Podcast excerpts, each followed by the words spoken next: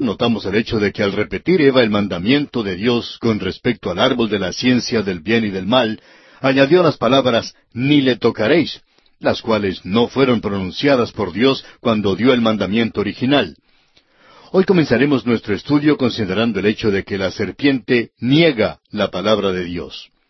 En los versículos cuatro y cinco de este capítulo tres de Génesis leemos Entonces la serpiente dijo a la mujer No moriréis, sino que sabe Dios que el día que comáis de él, serán abiertos vuestros ojos y seréis como Dios, sabiendo el bien y el mal.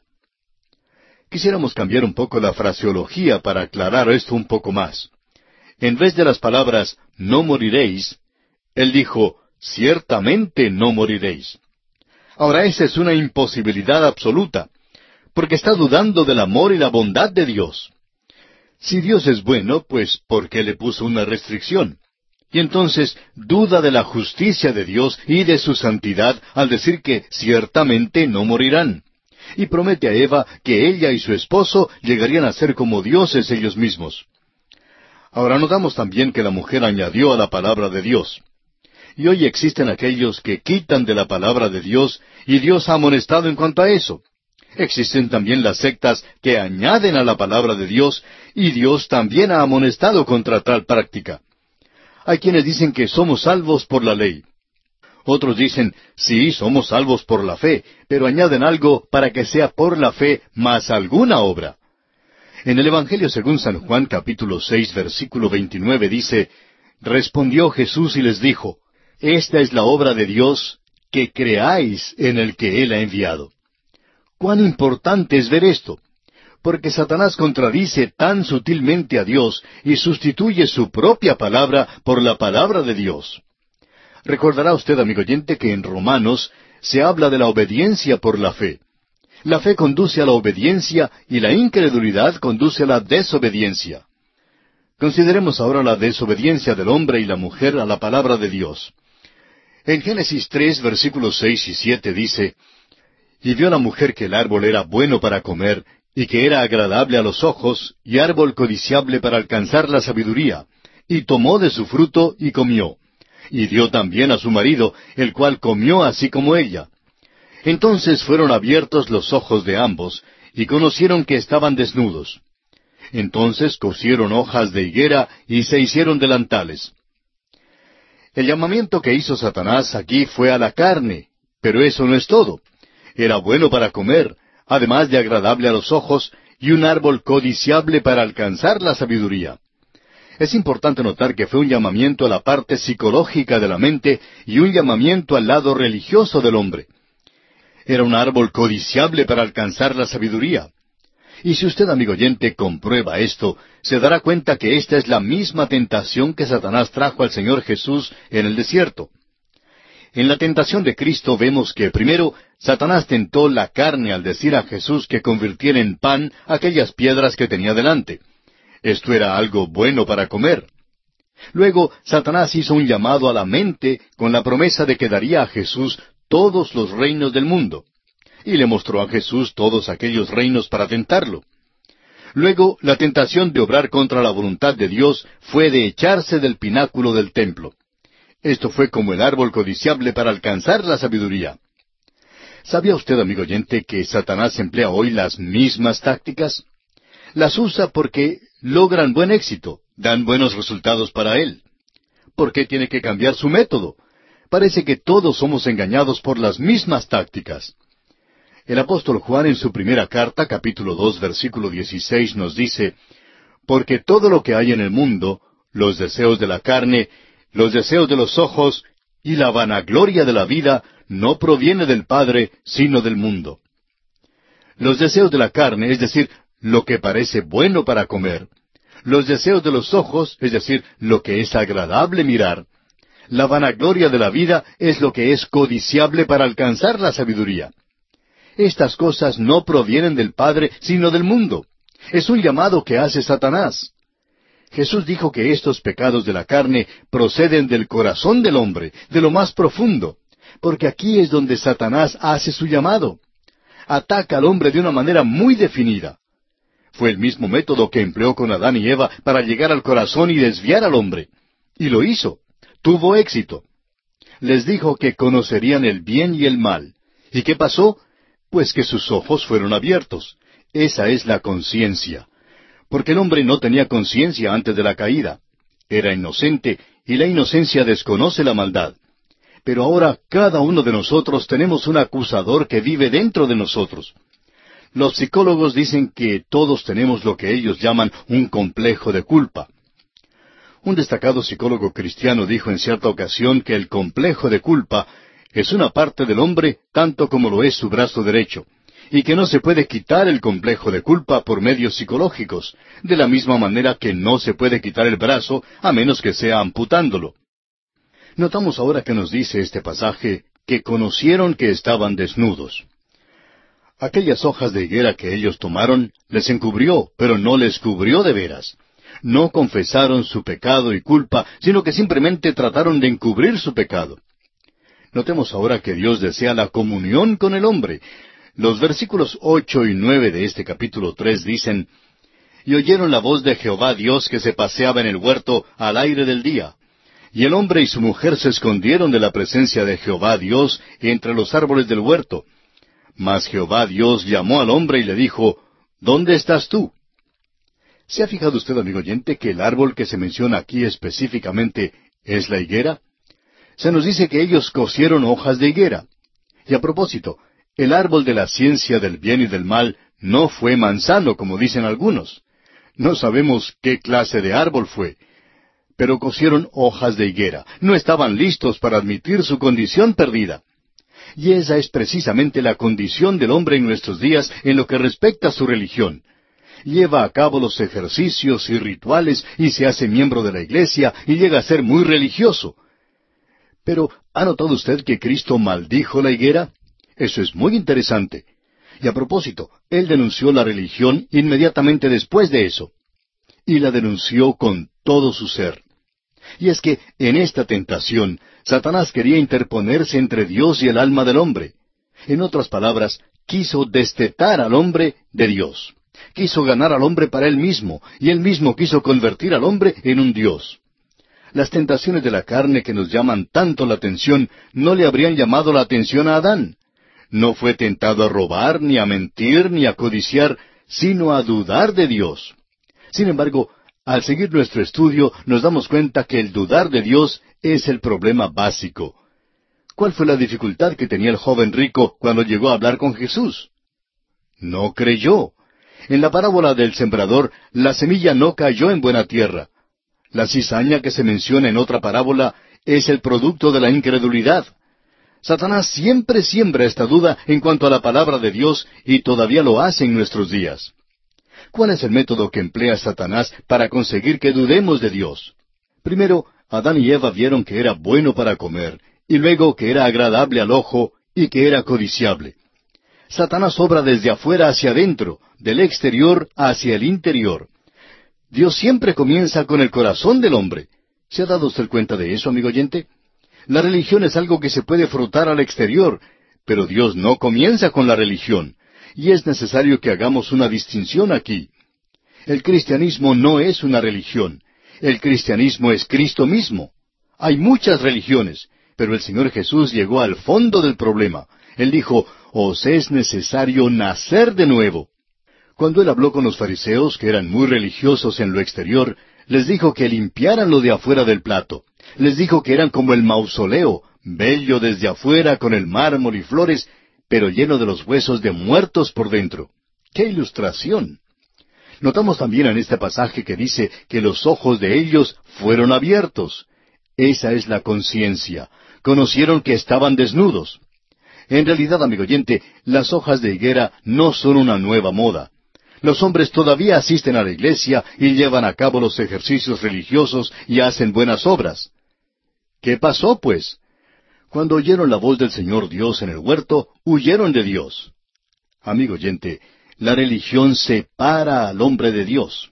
Adán está perdido y es Dios quien le busca y no el hombre quien busca a Dios. Note usted que no hay confesión de parte de Adán. Desde el versículo diez hasta el versículo doce leemos lo siguiente. Y él respondió, Oí tu voz en el huerto y tuve miedo porque estaba desnudo, y me escondí. Y Dios le dijo, ¿quién te enseñó que estabas desnudo? ¿Has comido del árbol de que yo te mandé no comieses? Y el hombre respondió, La mujer que me diste por compañera me dio del árbol y yo comí. Entonces Jehová Dios dijo a la mujer, ¿Qué es lo que has hecho? Y dijo la mujer, La serpiente me engañó y comí. Lo importante aquí no es notar que el hombre inculpó a la mujer, sino que no hizo confesión de su pecado. Cuando Dios le pregunta a la mujer, notamos que ella también le echa la culpa a alguien más. Pero vemos aquí que el hombre, esta criatura que Dios ha hecho, se ha desviado de él, y Dios tiene que arreglárselas con él. Y entonces tiene que juzgarlo. Y esto nos conduce a la consideración del plan de Dios para el futuro.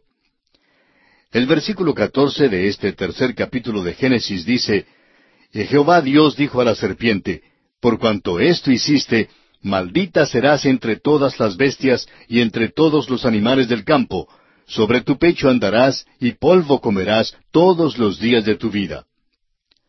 Ahora, todo lo que podemos decir en cuanto a esto es que la serpiente ciertamente no fue una criatura escurridiza de esas en que pensamos hoy día. Fue diferente al principio. Y Dios entonces pronunció este juicio sobre ella. Dios sigue y pronuncia una sentencia sobre Satanás que tiene un efecto tremendo sobre el hombre. Y aquí hay un versículo que debiéramos aprender de memoria. En realidad es la primera profecía en cuanto a la venida del Mesías, el Salvador del mundo.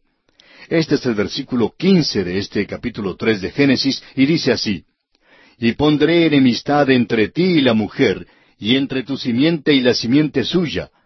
Esta te herirá en la cabeza, y tú le herirás en el calcañar. Existe enemistad entre Satanás y la mujer. Su semilla que había de venir es Cristo hay una seguridad aquí de que se alcanzaría la victoria final. Pero nos preguntamos si el pensamiento sobresaliente que se expresa aquí no es en realidad la larga y continua lucha. Revela el hecho de que ha de ser una lucha prolongada entre el bien y el mal. Y eso es exactamente lo que encontraremos a través de nuestro estudio de las Escrituras. Por ejemplo, el Señor Jesús en su día hablaba de esta misma lucha que todavía continúa. En el Evangelio según San Juan capítulo ocho versículos cuarenta y cuatro y cuarenta y cinco leemos Vosotros sois de vuestro padre el diablo, y los deseos de vuestro padre queréis hacer. Él ha sido homicida desde el principio y no ha permanecido en la verdad porque no hay verdad en él. Cuando habla mentira, de suyo habla, porque es mentiroso y padre de mentira. Y a mí, porque digo la verdad, no me creéis. Y en su primera epístola capítulo tres versículo diez Juan hace mención de este mismo conflicto. Dice, En esto se manifiestan los hijos de Dios y los hijos del diablo. Todo aquel que no hace justicia y que no ama a su hermano, no es de Dios. Encontramos pues aquí ante nosotros el hecho de que hay un conflicto, una lucha, dos semillas en el mundo. Pero notamos también que habrá una victoria final. Sin embargo, aquí se enfatiza lo prolongado de la lucha. Todos tenemos que enfrentarnos con la tentación y hay que ganar la victoria. Antes de que Cristo viniera, la victoria se obtenía por la obediencia a la fe. Después de la venida de Cristo, tenemos que identificarnos con Cristo por la fe. ¿Qué quiere decir ser salvo? Significa estar en Cristo. El hombre es uno de los tres órdenes de la creación, los ángeles, los hombres y los animales. A los animales no les fue dado ninguna elección, pero a los hombres y a los ángeles sí les fue dado una elección.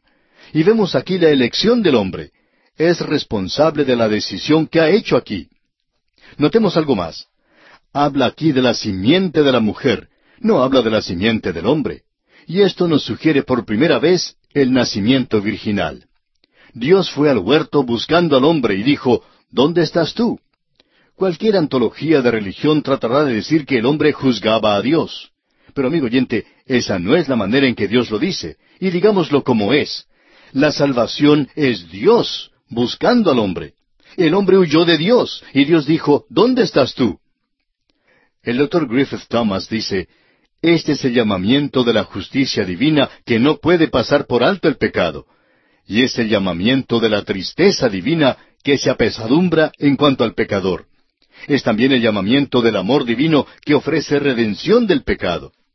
Todo esto se encuentra aquí en este versículo. Es la promesa de la venida del Salvador. Y esto es lo que se pinta a través de todas las escrituras. El apóstol Pablo escribió en su carta a los Romanos capítulo tres versículo once, No hay quien busque a Dios.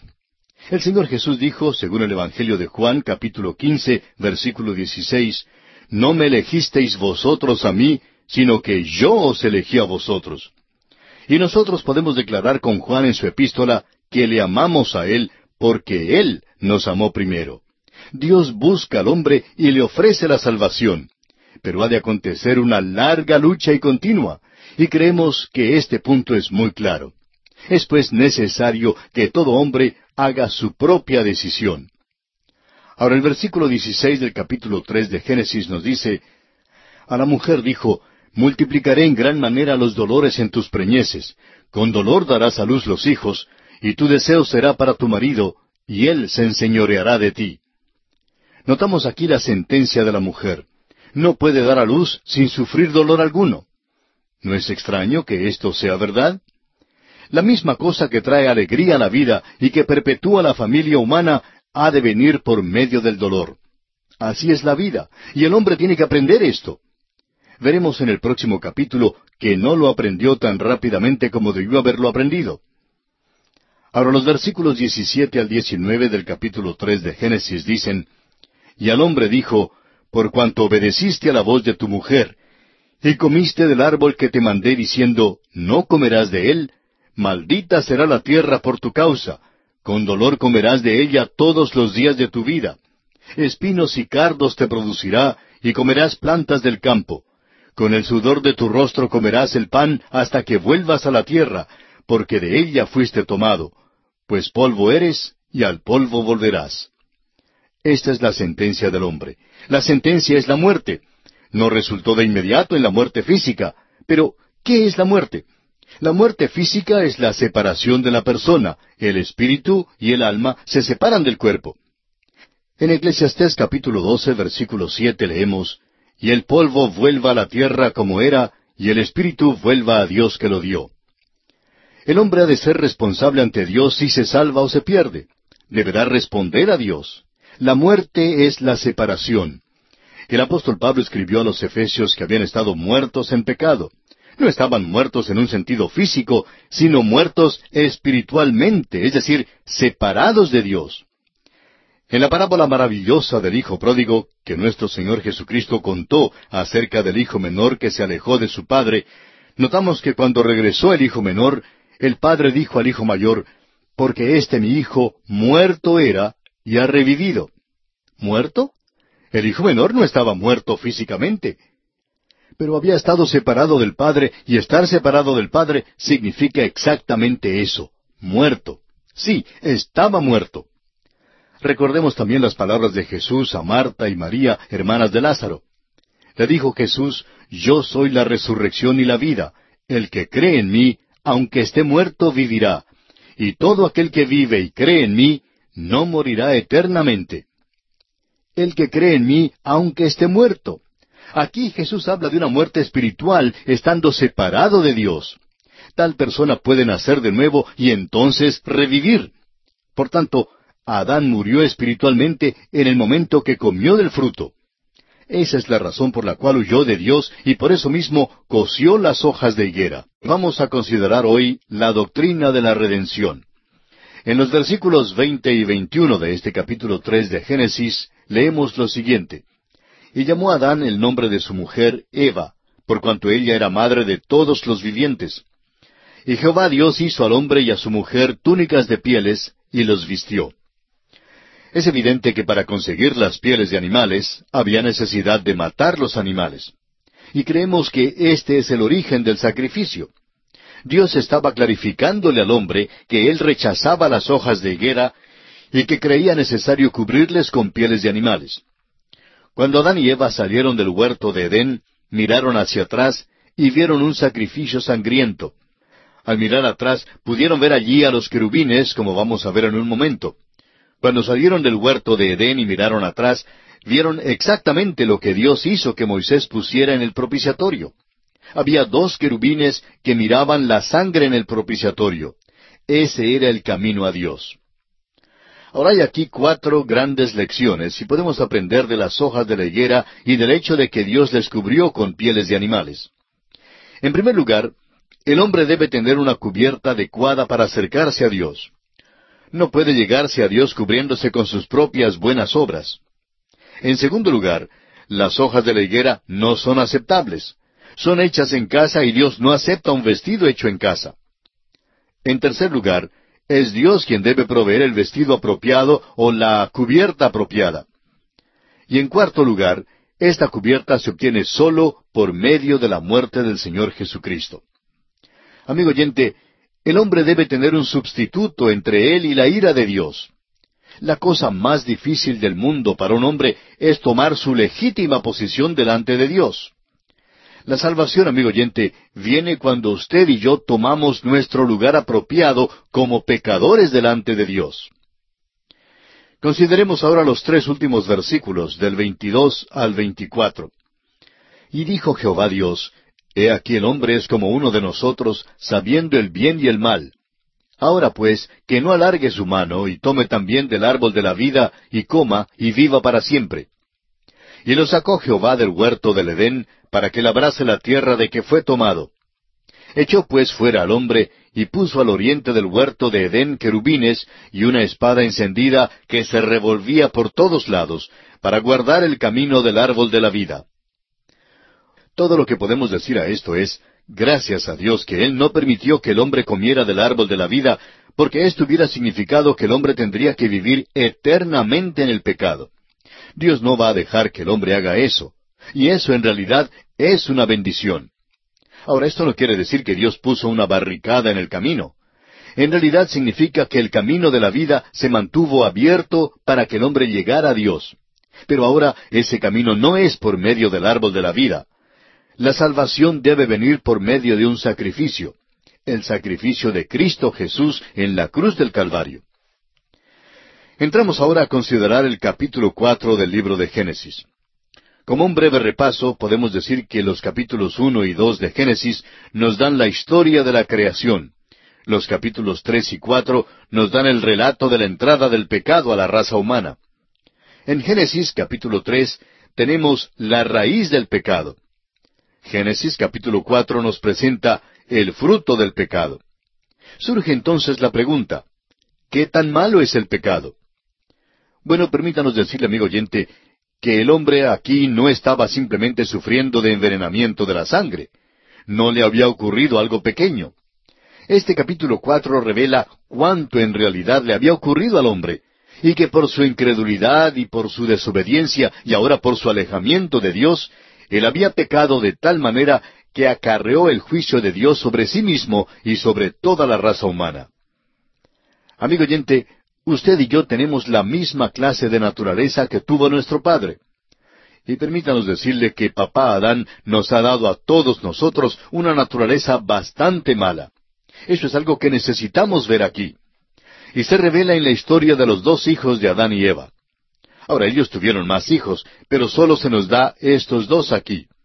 Es probable que Adán y Eva nunca comprendieron por completo la extensión de su acto de desobediencia y cómo sumergieron a la raza entera en el pecado y la miseria. Sin embargo, en este capítulo ellos comenzarán a ver los resultados del pecado, la maldad excesiva del pecado. Leamos ahora los versículos uno y dos del capítulo cuatro de Génesis. Conoció Adán a su mujer Eva, la cual concibió y dio a luz a Caín, y dijo, Por voluntad de Jehová he adquirido varón. Después dio a luz a su hermano Abel, y Abel fue pastor de ovejas, y Caín fue labrador de la tierra. Estos versículos revelan el hecho de que Adán y Eva ciertamente no anticiparon que la lucha sería larga. Cuando nació Caín, Eva dijo, Por voluntad de Jehová he adquirido varón. Dios había dicho la simiente de la mujer, y por tanto ella pensaba que aquí estaba el prometido. Pero Caín no era el que venía. En efecto, él fue un asesino. No era ningún salvador. Tendría que pasar primero mucho tiempo antes que viniera el Salvador. Tendrían que pasar unos seis mil años, y creemos que ha sido un tiempo aún más largo que eso. Pero la lucha sigue entre la simiente de la mujer y la de la serpiente. Ahora notemos que les nació otro hijo. dice el versículo dos de este capítulo cuatro de Génesis, Después dio a luz a su hermano Abel, y Abel fue pastor de ovejas, y Caín fue labrador de la tierra. Estos dos hijos son los personajes que vamos a observar ahora. El versículo tres de este capítulo cuatro de Génesis nos dice, Y aconteció andando el tiempo, que Caín trajo del fruto de la tierra una ofrenda a Jehová. Esta expresión, andando el tiempo, significa en realidad al final de los días, lo cual quiere decir en el día de reposo, y creemos que se refiere al día en que Dios había descansado. Leemos pues, y aconteció andando el tiempo, que Caín trajo. Y la idea aquí es que él trajo a un lugar designado. De modo que están trayendo una ofrenda a Dios a un lugar designado para la adoración. Todo esto indicaría, por supuesto, que lo están haciendo por revelación. En efecto, estamos seguros que lo hacen así. ¿Cómo lo sabemos? Bueno, miremos en la carta a los Hebreos en el capítulo once donde dice, Por la fe Abel ofreció a Dios más excelente sacrificio que Caín. Dice, por la fe. ¿Cómo podría ofrecerlo por la fe? Bueno, el apóstol Pablo dice que la fe es por el oír y el oír por la palabra de Dios. Así es que Dios tuvo que dar su palabra en cuanto a esto, o Abel nunca podría haber venido por la fe. Esa es la manera en la cual vino Abel. Pero el otro hijo, Caín, no vino de esa manera. Vemos aquí que él trajo del fruto de la tierra. Ahora, no había nada malo con el fruto mismo. No crea usted que Caín trajo sobras. Creemos que el fruto que trajo ganaría el premio en una competencia de frutas en cualquier feria del distrito. Él trajo frutos deliciosos y los trajo como ofrenda al Señor. Y los versículos cuatro y cinco de Génesis cuatro dicen, Y Abel trajo también de los primogénitos de sus ovejas de lo más gordo de ellas, y miró Jehová con agrado a Abel y a su ofrenda, pero no miró con agrado a Caín y a la ofrenda suya. Y se ensañó Caín en gran manera, y decayó su semblante. Ahora alguien dirá acerca de Caín y su ofrenda que no ve nada de malo en lo que hizo Caín de ninguna manera. Bueno, Judas, hablando de los apóstatas en los últimos días, dice en el versículo once de su epístola que han seguido el camino de Caín. Ahora, ¿cuál es ese camino? Bueno, cuando Caín trajo una ofrenda a Dios, no vino por fe. Caín vino por su propio camino y la ofrenda que trajo negó en primer lugar que el ser humano es malo. Amigo oyente, Dios ya había dicho que el camino de regreso a Él tendría que ser por medio de un sacrificio. El sacrificio debía señalar al Redentor que habría de venir al mundo. Y esa era la base en que debían venir. No debían venir trayendo las obras de sus propias manos. El venir así niega, en segundo lugar, que el hombre está separado de Dios. Caín actuó como que todo estaba bien. Y eso es lo que el liberalismo hace hoy. Ellos hablan de la paternidad universal de Dios y la hermandad universal de los hombres. Pero amigo oyente, las cosas no andan bien con el género humano hoy en día. El hombre está separado de Dios. Nosotros no nacemos como hijos de Dios. Tenemos que nacer de nuevo para entonces llegar a ser hijos de Dios. Caín rehusó reconocer que estaba separado de Dios y multitudes hoy rehusan reconocerlo. Luego, en tercer lugar, Caín negó el hecho de que el hombre no puede ofrecer buenas obras a Dios. Él creyó que bien podía ofrecerlas. El apóstol Pablo en su carta a Tito capítulo tres versículo cinco dice, Nos salvó, no por obras de justicia que nosotros hubiéramos hecho, sino por su misericordia, por el lavamiento de la regeneración y por la renovación en el Espíritu Santo. Y podemos ver que la diferencia entre estos dos hermanos no era una diferencia de carácter de ninguna manera. La diferencia estaba en la ofrenda que trajeron. Estos dos muchachos tuvieron los mismos antecedentes, tuvieron la misma herencia y el mismo ambiente. No había tanta diferencia entre ellos. No nos diga que Caín recibió su mala disposición de un tío alcohólico. Él no tenía un tío. Y no diga que Abel salió con una buena disposición por una tía muy refinada por parte de su madre, porque no tenían tíos ni tías. La diferencia no se encuentra en la herencia ni en el ambiente. La diferencia, amigo oyente, se halla en la ofrenda. Es la ofrenda la que establece la diferencia entre los hombres hoy en día. Ningún cristiano debe mantener el criterio de que es mejor que otro. Lo que realmente establece la diferencia es reconocer que es pecador como lo es todo el mundo, y que necesita una ofrenda, necesita un sacrificio, necesita que alguien tome su lugar y muera por él. En su carta a los Romanos capítulo tres versículo veinticinco, el apóstol Pablo dice, a quien Dios puso como propiciación por medio de la fe en su sangre. Luego agrega en esa misma carta, capítulo diez y versículo tres, porque ignorando la justicia de Dios y procurando establecer la suya propia, no se han sujetado a la justicia de Dios. Lamentablemente, esa es la descripción de muchas personas en nuestros días. Tratan por medio de la religión, de la membresía de una iglesia y de las buenas obras de hacerse aceptables a Dios. Pero amigo oyente, la justicia de Dios solo puede llegarle por medio de Cristo Jesús, quien es el único que puede proveerla. El apóstol Pablo en su carta a los Romanos capítulo cuatro versículo veinticinco dice, el cual fue entregado por nuestras transgresiones y resucitado para nuestra justificación, es decir, para nuestra justicia. Él tomó nuestro lugar, Él fue hecho pecado por nosotros, para que nosotros fuésemos hechos justicia de Dios en Él. Caín trató de llegar por su propia justicia. Pero escucha al apóstol Pablo una vez más en su carta a los Filipenses capítulo tres, versículo nueve, donde dice que él deseaba ser hallado en él, no teniendo mi propia justicia, que es por la ley, sino la que es por la fe de Cristo, la justicia que es de Dios por la fe. Esa era la fe que tenía Abel. Vemos pues que la diferencia entre estos dos hijos no se encuentra en la línea sanguínea. Creemos que ellos eran idénticos en su herencia y en su ambiente. Eran hijos de Adán y Eva, pero había una gran divergencia entre los dos y no era necesariamente una divergencia de carácter como ya hemos indicado. No es que uno era malo y el otro era bueno. La diferencia, amigo oyente, fue la ofrenda. Abel trajo un sacrificio por la fe, mientras que Caín no trajo su ofrenda en esta forma. Veamos ahora que Dios da a Caín una segunda oportunidad. Génesis capítulo cuatro versículos seis y siete nos dicen Entonces Jehová dijo a Caín, ¿Por qué te has ensañado y por qué ha decaído tu semblante? Si bien hicieres, ¿no serás enaltecido? Y si no hicieres bien, el pecado está a la puerta. Con todo esto, a ti será su deseo, y tú te enseñorearás de él. Ahora, lo importante de notar aquí es que Caín está enojado. Está tan enojado que piensa matar a su hermano. Detrás del homicidio siempre está el enojo. Nuestro Señor dijo que el enojo sin causa trae el mismo juicio y culpa que el homicidio. Tras el enojo siempre hay celos y tras los celos hay orgullo.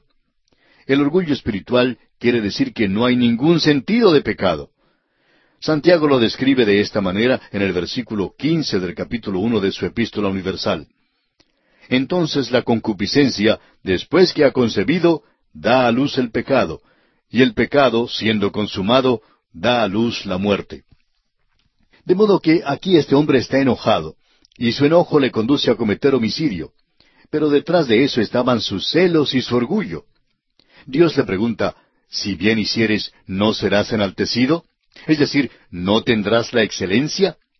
El hijo mayor siempre ha ocupado el lugar de preeminencia, y este hijo pensaba ahora que iba a perder esa posición. Dios le dice entonces que no hay razón para pensar que él va a perder su posición si hace bien. Ahora, ¿qué es lo que debe hacer para que todo esté bien? Pues debe traer a Dios lo que Dios ha aceptado de parte de Abel. Debe traer un sacrificio y reconocer que es pecador. Pero este muchacho no va a hacerlo. Él está sumamente enojado. Ahora hay quienes han dicho que cuando Dios dijo a Caín que el pecado está a la puerta, lo que realmente le dijo es que una ofrenda de expiación estaba a la puerta. En otras palabras, Dios estaba diciendo que un cordero estaba disponible y que debía ofrecerlo. Esto bien puede ser, pero no estamos de acuerdo con esa interpretación porque al leer la Biblia hemos confirmado que antes del tiempo de Moisés no había ofrenda de expiación. Las instrucciones para la ofrenda de la expiación se dan en el libro de Levítico. Este libro da las instrucciones para cinco ofrendas distintas, y una de ellas es la ofrenda de la expiación. También el apóstol Pablo escribe en su epístola a los Romanos capítulo tres, la última parte del versículo veinte, porque por medio de la ley es el conocimiento del pecado. Job, que vivió antes del tiempo de Moisés, trajo holocaustos a Dios. Abraham también ofreció holocaustos a Dios. No hay relato de una ofrenda de expiación ofrecida por los patriarcas. El pecado no llegaba a ser una transgresión de la ley mientras no hubiera ley. En la primera carta del apóstol Juan, capítulo tres, versículo doce, leemos No como Caín, que era del maligno, y mató a su hermano. ¿Y por qué causa le mató? Porque sus obras eran malas y las de su hermano justas. Dios dijo, Si no hicieres bien, el pecado está a la puerta. Hacer bien sería traer la clase de ofrenda que trajo Abel, es decir, un holocausto. Por tanto, vemos a Dios implorando al hombre, tratando de protegerlo. Los versículos ocho al diez nos presentan el hecho de que Caín da muerte a su hermano Abel. Dice allí, Y dijo Caín a su hermano Abel, Salgamos al campo. Y aconteció que estando ellos en el campo, Caín se levantó contra su hermano Abel y lo mató. Y Jehová dijo a Caín, ¿Dónde está Abel tu hermano? Y él respondió, No sé, ¿soy yo acaso guarda de mi hermano? Y él le dijo, ¿qué has hecho? La voz de la sangre de tu hermano clama a mí desde la tierra. Fíjese usted, amigo oyente, en la contestación imprudente de Caín. Es muy indiferente. Trata de encubrir su crimen. Pero la Escritura dice que nada hay encubierto que no haya de ser manifestado, ni oculto que no haya de saberse. Eso es algo en que deben pensar aquellos que tienen algunos pecados ocultos. Es mejor que traten con ellos aquí, porque todos serán manifestados un día en la presencia de Dios. Dios ya lo sabe. Mejor es que se lo confiese. No los puede esconder de él. Pero eso es exactamente lo que Caín trató de hacer, y por eso dio a Dios una contestación imprudente. Dios dice que la sangre de Abel clamaba a él desde la tierra. Y esto es algo que menciona el escritor a los Hebreos allá en el capítulo 12, versículos 22 y 24. Sino que os habéis acercado a Jesús el mediador del nuevo pacto y a la sangre rociada que habla mejor que la de Abel. La sangre de Abel, amigo oyente, habla del homicidio cometido. La sangre de Cristo habla de la redención y la salvación. Y esto nos trae ahora ante el juicio de Dios sobre Caín. Los versículos once y doce de este capítulo cuatro de Génesis dicen, Ahora pues, maldito seas tú de la tierra que abrió su boca para recibir de tu mano la sangre de tu hermano. Cuando labres la tierra, no te volverá a dar su fuerza. Errante y extranjero serás en la tierra. La tierra hoy día, por el uso del hombre, pierde su fertilidad. Debe ser renovada para ser usada una vez más. Ahora los versículos trece al quince de este capítulo cuatro de Génesis dicen, Y dijo Caín a Jehová, Grande es mi castigo para ser soportado. He aquí me echas hoy de la tierra, y de tu presencia me esconderé, y seré errante y extranjero en la tierra, y sucederá que cualquiera que me hallare me matará. Y le respondió Jehová, Ciertamente cualquiera que matare a Caín, siete veces será castigado. Entonces Jehová puso señal en Caín para que no lo matase cualquiera que le hallara.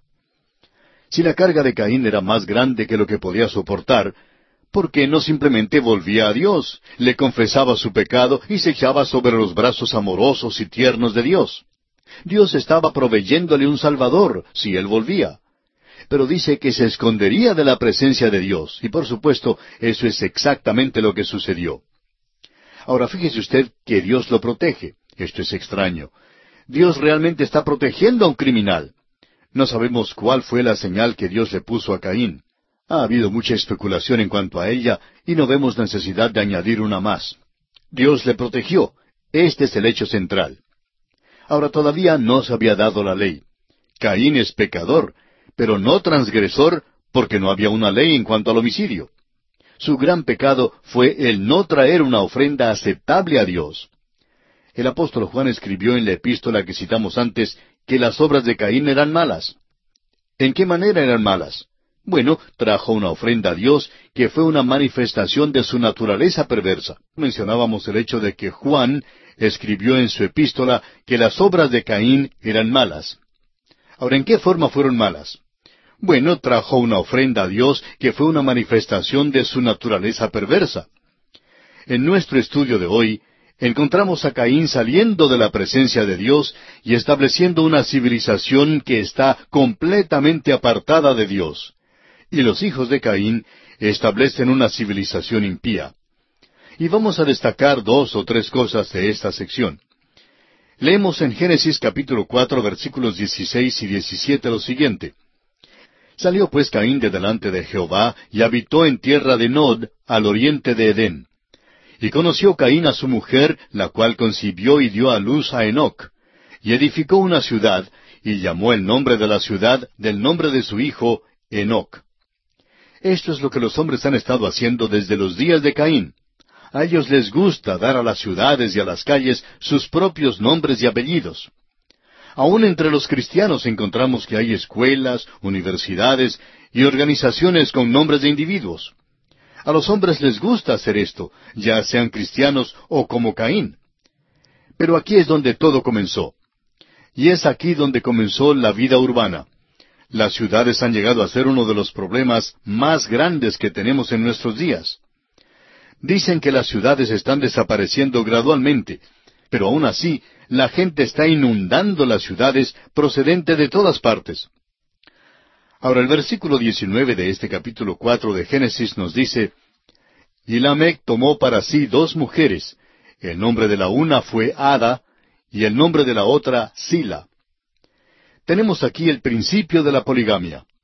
Este hombre hace ahora lo que es contrario al plan de Dios. Nunca en las Escrituras encontramos que Dios apruebe la poligamia. Si usted lee los relatos con cuidado, se dará cuenta que Dios condena la poligamia. La razón por la cual la hallamos en la Biblia es porque Dios da el relato de ella como un relato histórico. Por eso se relata aquí. Ahora, Ada significa placer o adorno. Y suponemos que ella fue la primera mujer que entró en un salón de belleza. El nombre de Sila, de la otra mujer, significa esconder. Debió pues haber sido una coqueta. ¿Qué mujeres tenía la Me como esposas? No es de sorprenderse entonces que tuviera problemas.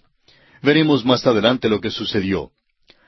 Ahora encontramos aquí el principio de la civilización, la civilización de Caín.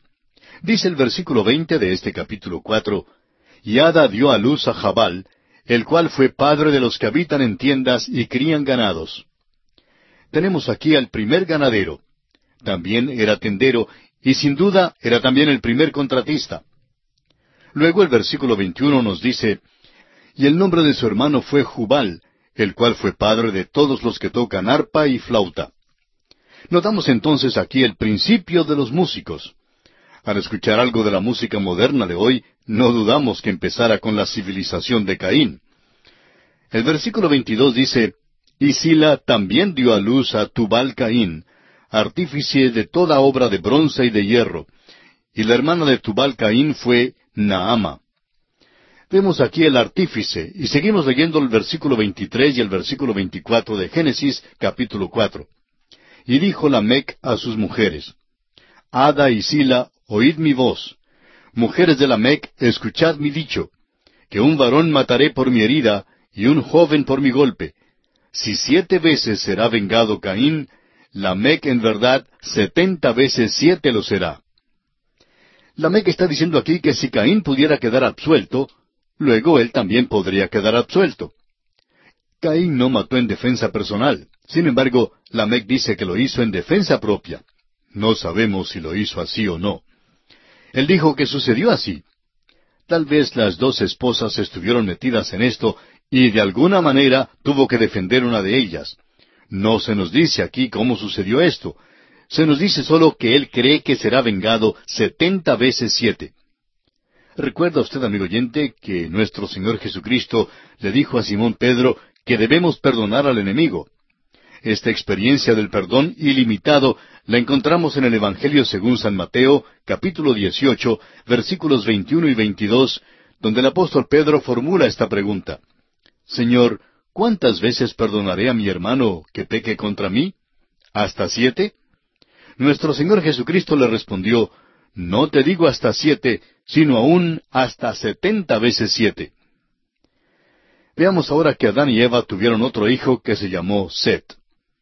Los versículos 25 y 26, los finales de este capítulo 4 de Génesis dicen, Y conoció de nuevo Adán a su mujer, la cual dio a luz un hijo, y llamó su nombre Set, porque Dios, dijo ella, me ha sustituido otro hijo en lugar de Abel, a quien mató Caín. Y a Seth también le nació un hijo, y llamó su nombre Enos. Entonces los hombres comenzaron a invocar el nombre de Jehová. Se nos ha dado la línea de Caín, y ahora se la deja de lado. No se la mencionará de nuevo, sino hasta cuando cruce la línea piadosa. Este es el patrón que será establecido aquí en el libro de Génesis. Primero se da la línea impía y se la deja de lado. Luego el libro continúa con la línea piadosa. Fijémonos aquí también que es en esta parte cuando los hombres comienzan a invocar el nombre de Jehová. Y así concluye la consideración del capítulo cuatro del libro de Génesis, y entramos a considerar el capítulo cinco. La primera sección del Génesis abarca los capítulos uno hasta el once. Esta es la sección acerca de los eventos mundiales. Primero hubo la creación y luego la caída del hombre. Ahora llegamos a la sección que tiene que ver con el diluvio y que incluye los capítulos cinco hasta el nueve. El capítulo cinco nos informa sobre las circunstancias que rodeaban al diluvio. Este capítulo nos da el libro de las generaciones desde Adán hasta Set. Este es uno de los capítulos más tristes de la Biblia. Es algo desalentador y desesperanzado. La razón simplemente se debe a que es como dar una caminata por el cementerio. Es como leer los nombres escritos sobre las lápidas. Ellos nacieron, vivieron y murieron. Dios había dicho que en el día que Adán comiera del fruto del árbol de la ciencia del bien y del mal, moriría. Y encontramos aquí que todos los que fueron hijos de Adán murieron.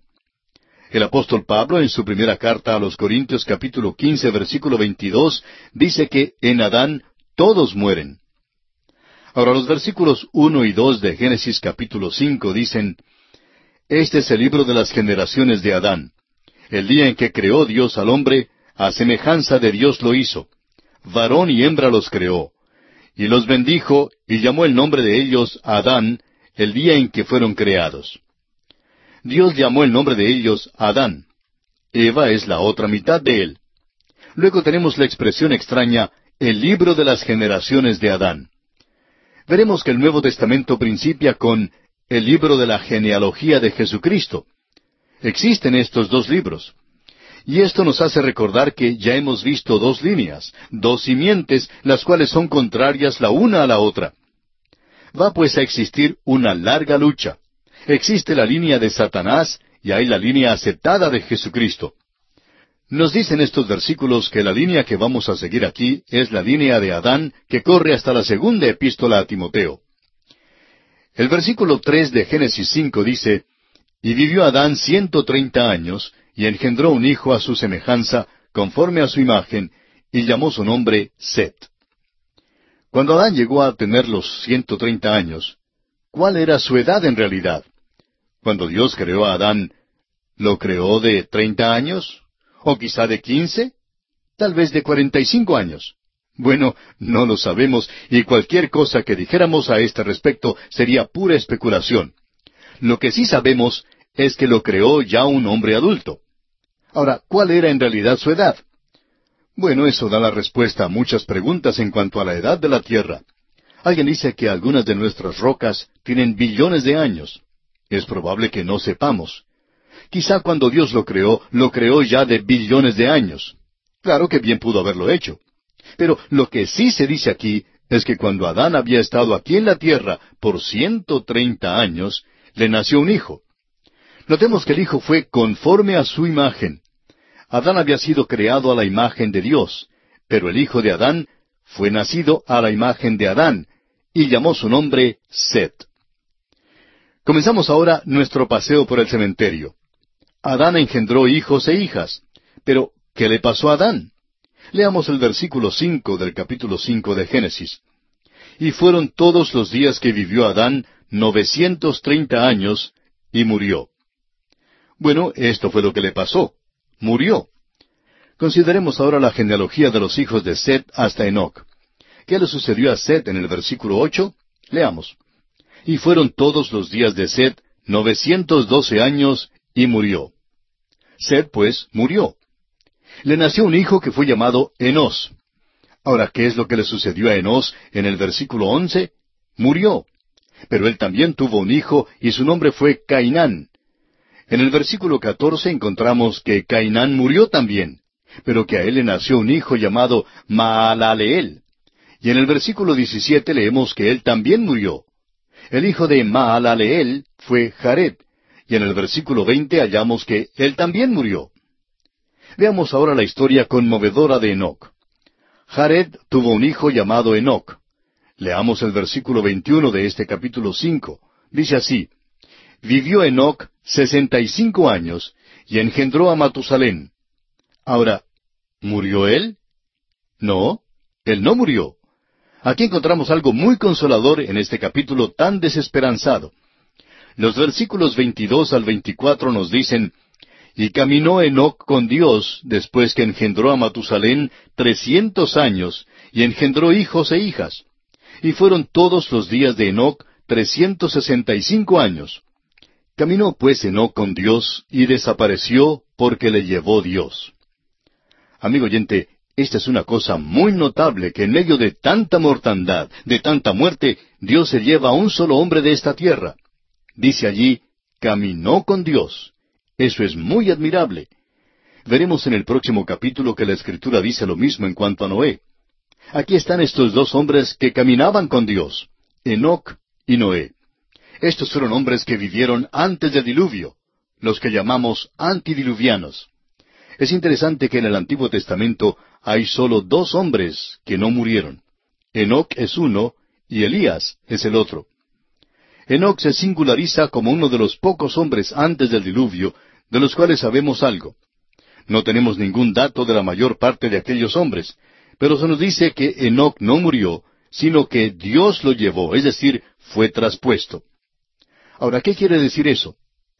En el trabajo de traducción o traslación, como también lo registra el diccionario, una palabra se lleva de un idioma y se introduce en otro idioma con el sentido igual. Del mismo modo, Enoc fue llevado de esta tierra, fue trasladado, tuvo que deshacerse de su cuerpo. Permaneció el mismo individuo exactamente como en el caso de la palabra. Debe quedar con el mismo sentido. Pero llegó a ser un individuo diferente porque fue llevado a los cielos. Enoc fue trasladado. Este hombre Enoc vivió por sesenta y cinco años antes de que naciera Matusalén. No nos informa este pasaje cómo vivió durante aquellos años, pero sabemos que después del nacimiento de su hijo Matusalén, caminó con Dios. No sabemos lo que Enoch hacía durante aquellos años y es posible que ni él lo supiera.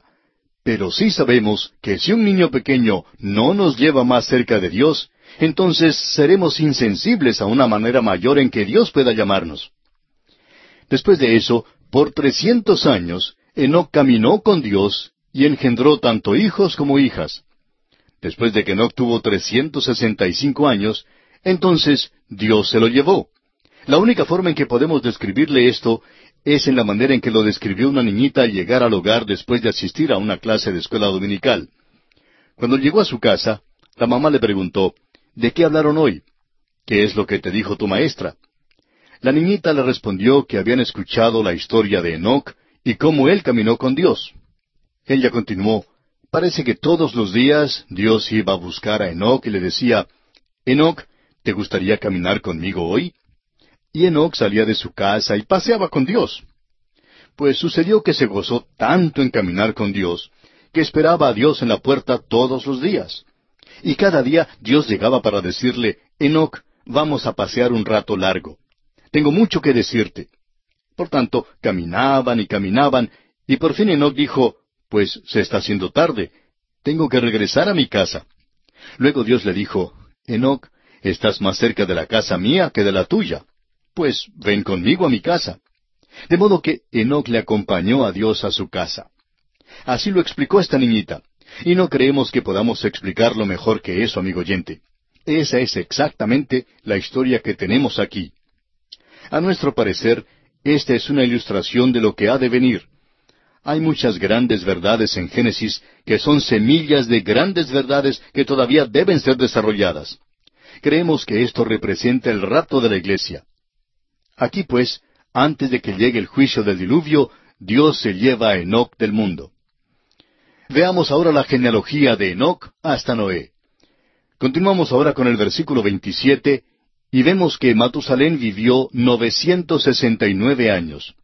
Vivió más tiempo que Adán. Francamente, estos dos hombres, Adán y Enoch, llenaron el vacío entre la creación y el diluvio. El hecho es que este hombre Matusalén pudo haberle contado a Noé toda la historia desde la creación del mundo, según esta genealogía. Opinamos que hay un vacío en la genealogía que se da aquí. Sabemos que en la primera parte del Nuevo Testamento se encuentra la genealogía del Señor Jesús y que hay vacíos en esa genealogía también. Omite unos pocos nombres expresamente porque hay la intención de presentarlos en tres secciones iguales omite unos, pero sigue con una exactitud completa. Por tanto, estamos seguros que esta genealogía aquí es exacta, pero que puede haber nombres que han sido omitidos. Si es así, eso explica por qué el hombre está en esta tierra por un tiempo mucho más largo del que podemos calcular sobre la base de las genealogías. Debemos incluir aquí algo de interés. Hay ocasiones cuando se llega a disputas como esta y no se encuentra la respuesta absoluta que se busca en las Escrituras. Un profesor en Biblia que enseñaba el libro de Apocalipsis en su programa radial dijo que no sabía quiénes eran los dos testigos. Se quedó maravillado cuando recibió un gran número de cartas de muchas personas que le escribieron informándole quiénes eran los dos testigos que se mencionan en el Apocalipsis. Pero dice él que después de leer esas cartas, todavía se quedó convencido de que no sabía quiénes eran esos testigos. Claro que él había estudiado muchas teorías en cuanto a esto antes, pero la verdad es que es hasta perturbador el hecho de que algunas personas piensan estar tan seguras que saben algo cuando en realidad no lo saben. La escritura, amigo oyente, no es siempre explícita o clara en todos los puntos. Ahora, ¿por qué no lo es? Porque Dios no trata de aclararnos todos los puntos. Nos ha dado las escrituras para revelarnos la historia redentora del género humano. El nombre de Matusalén significa enviado.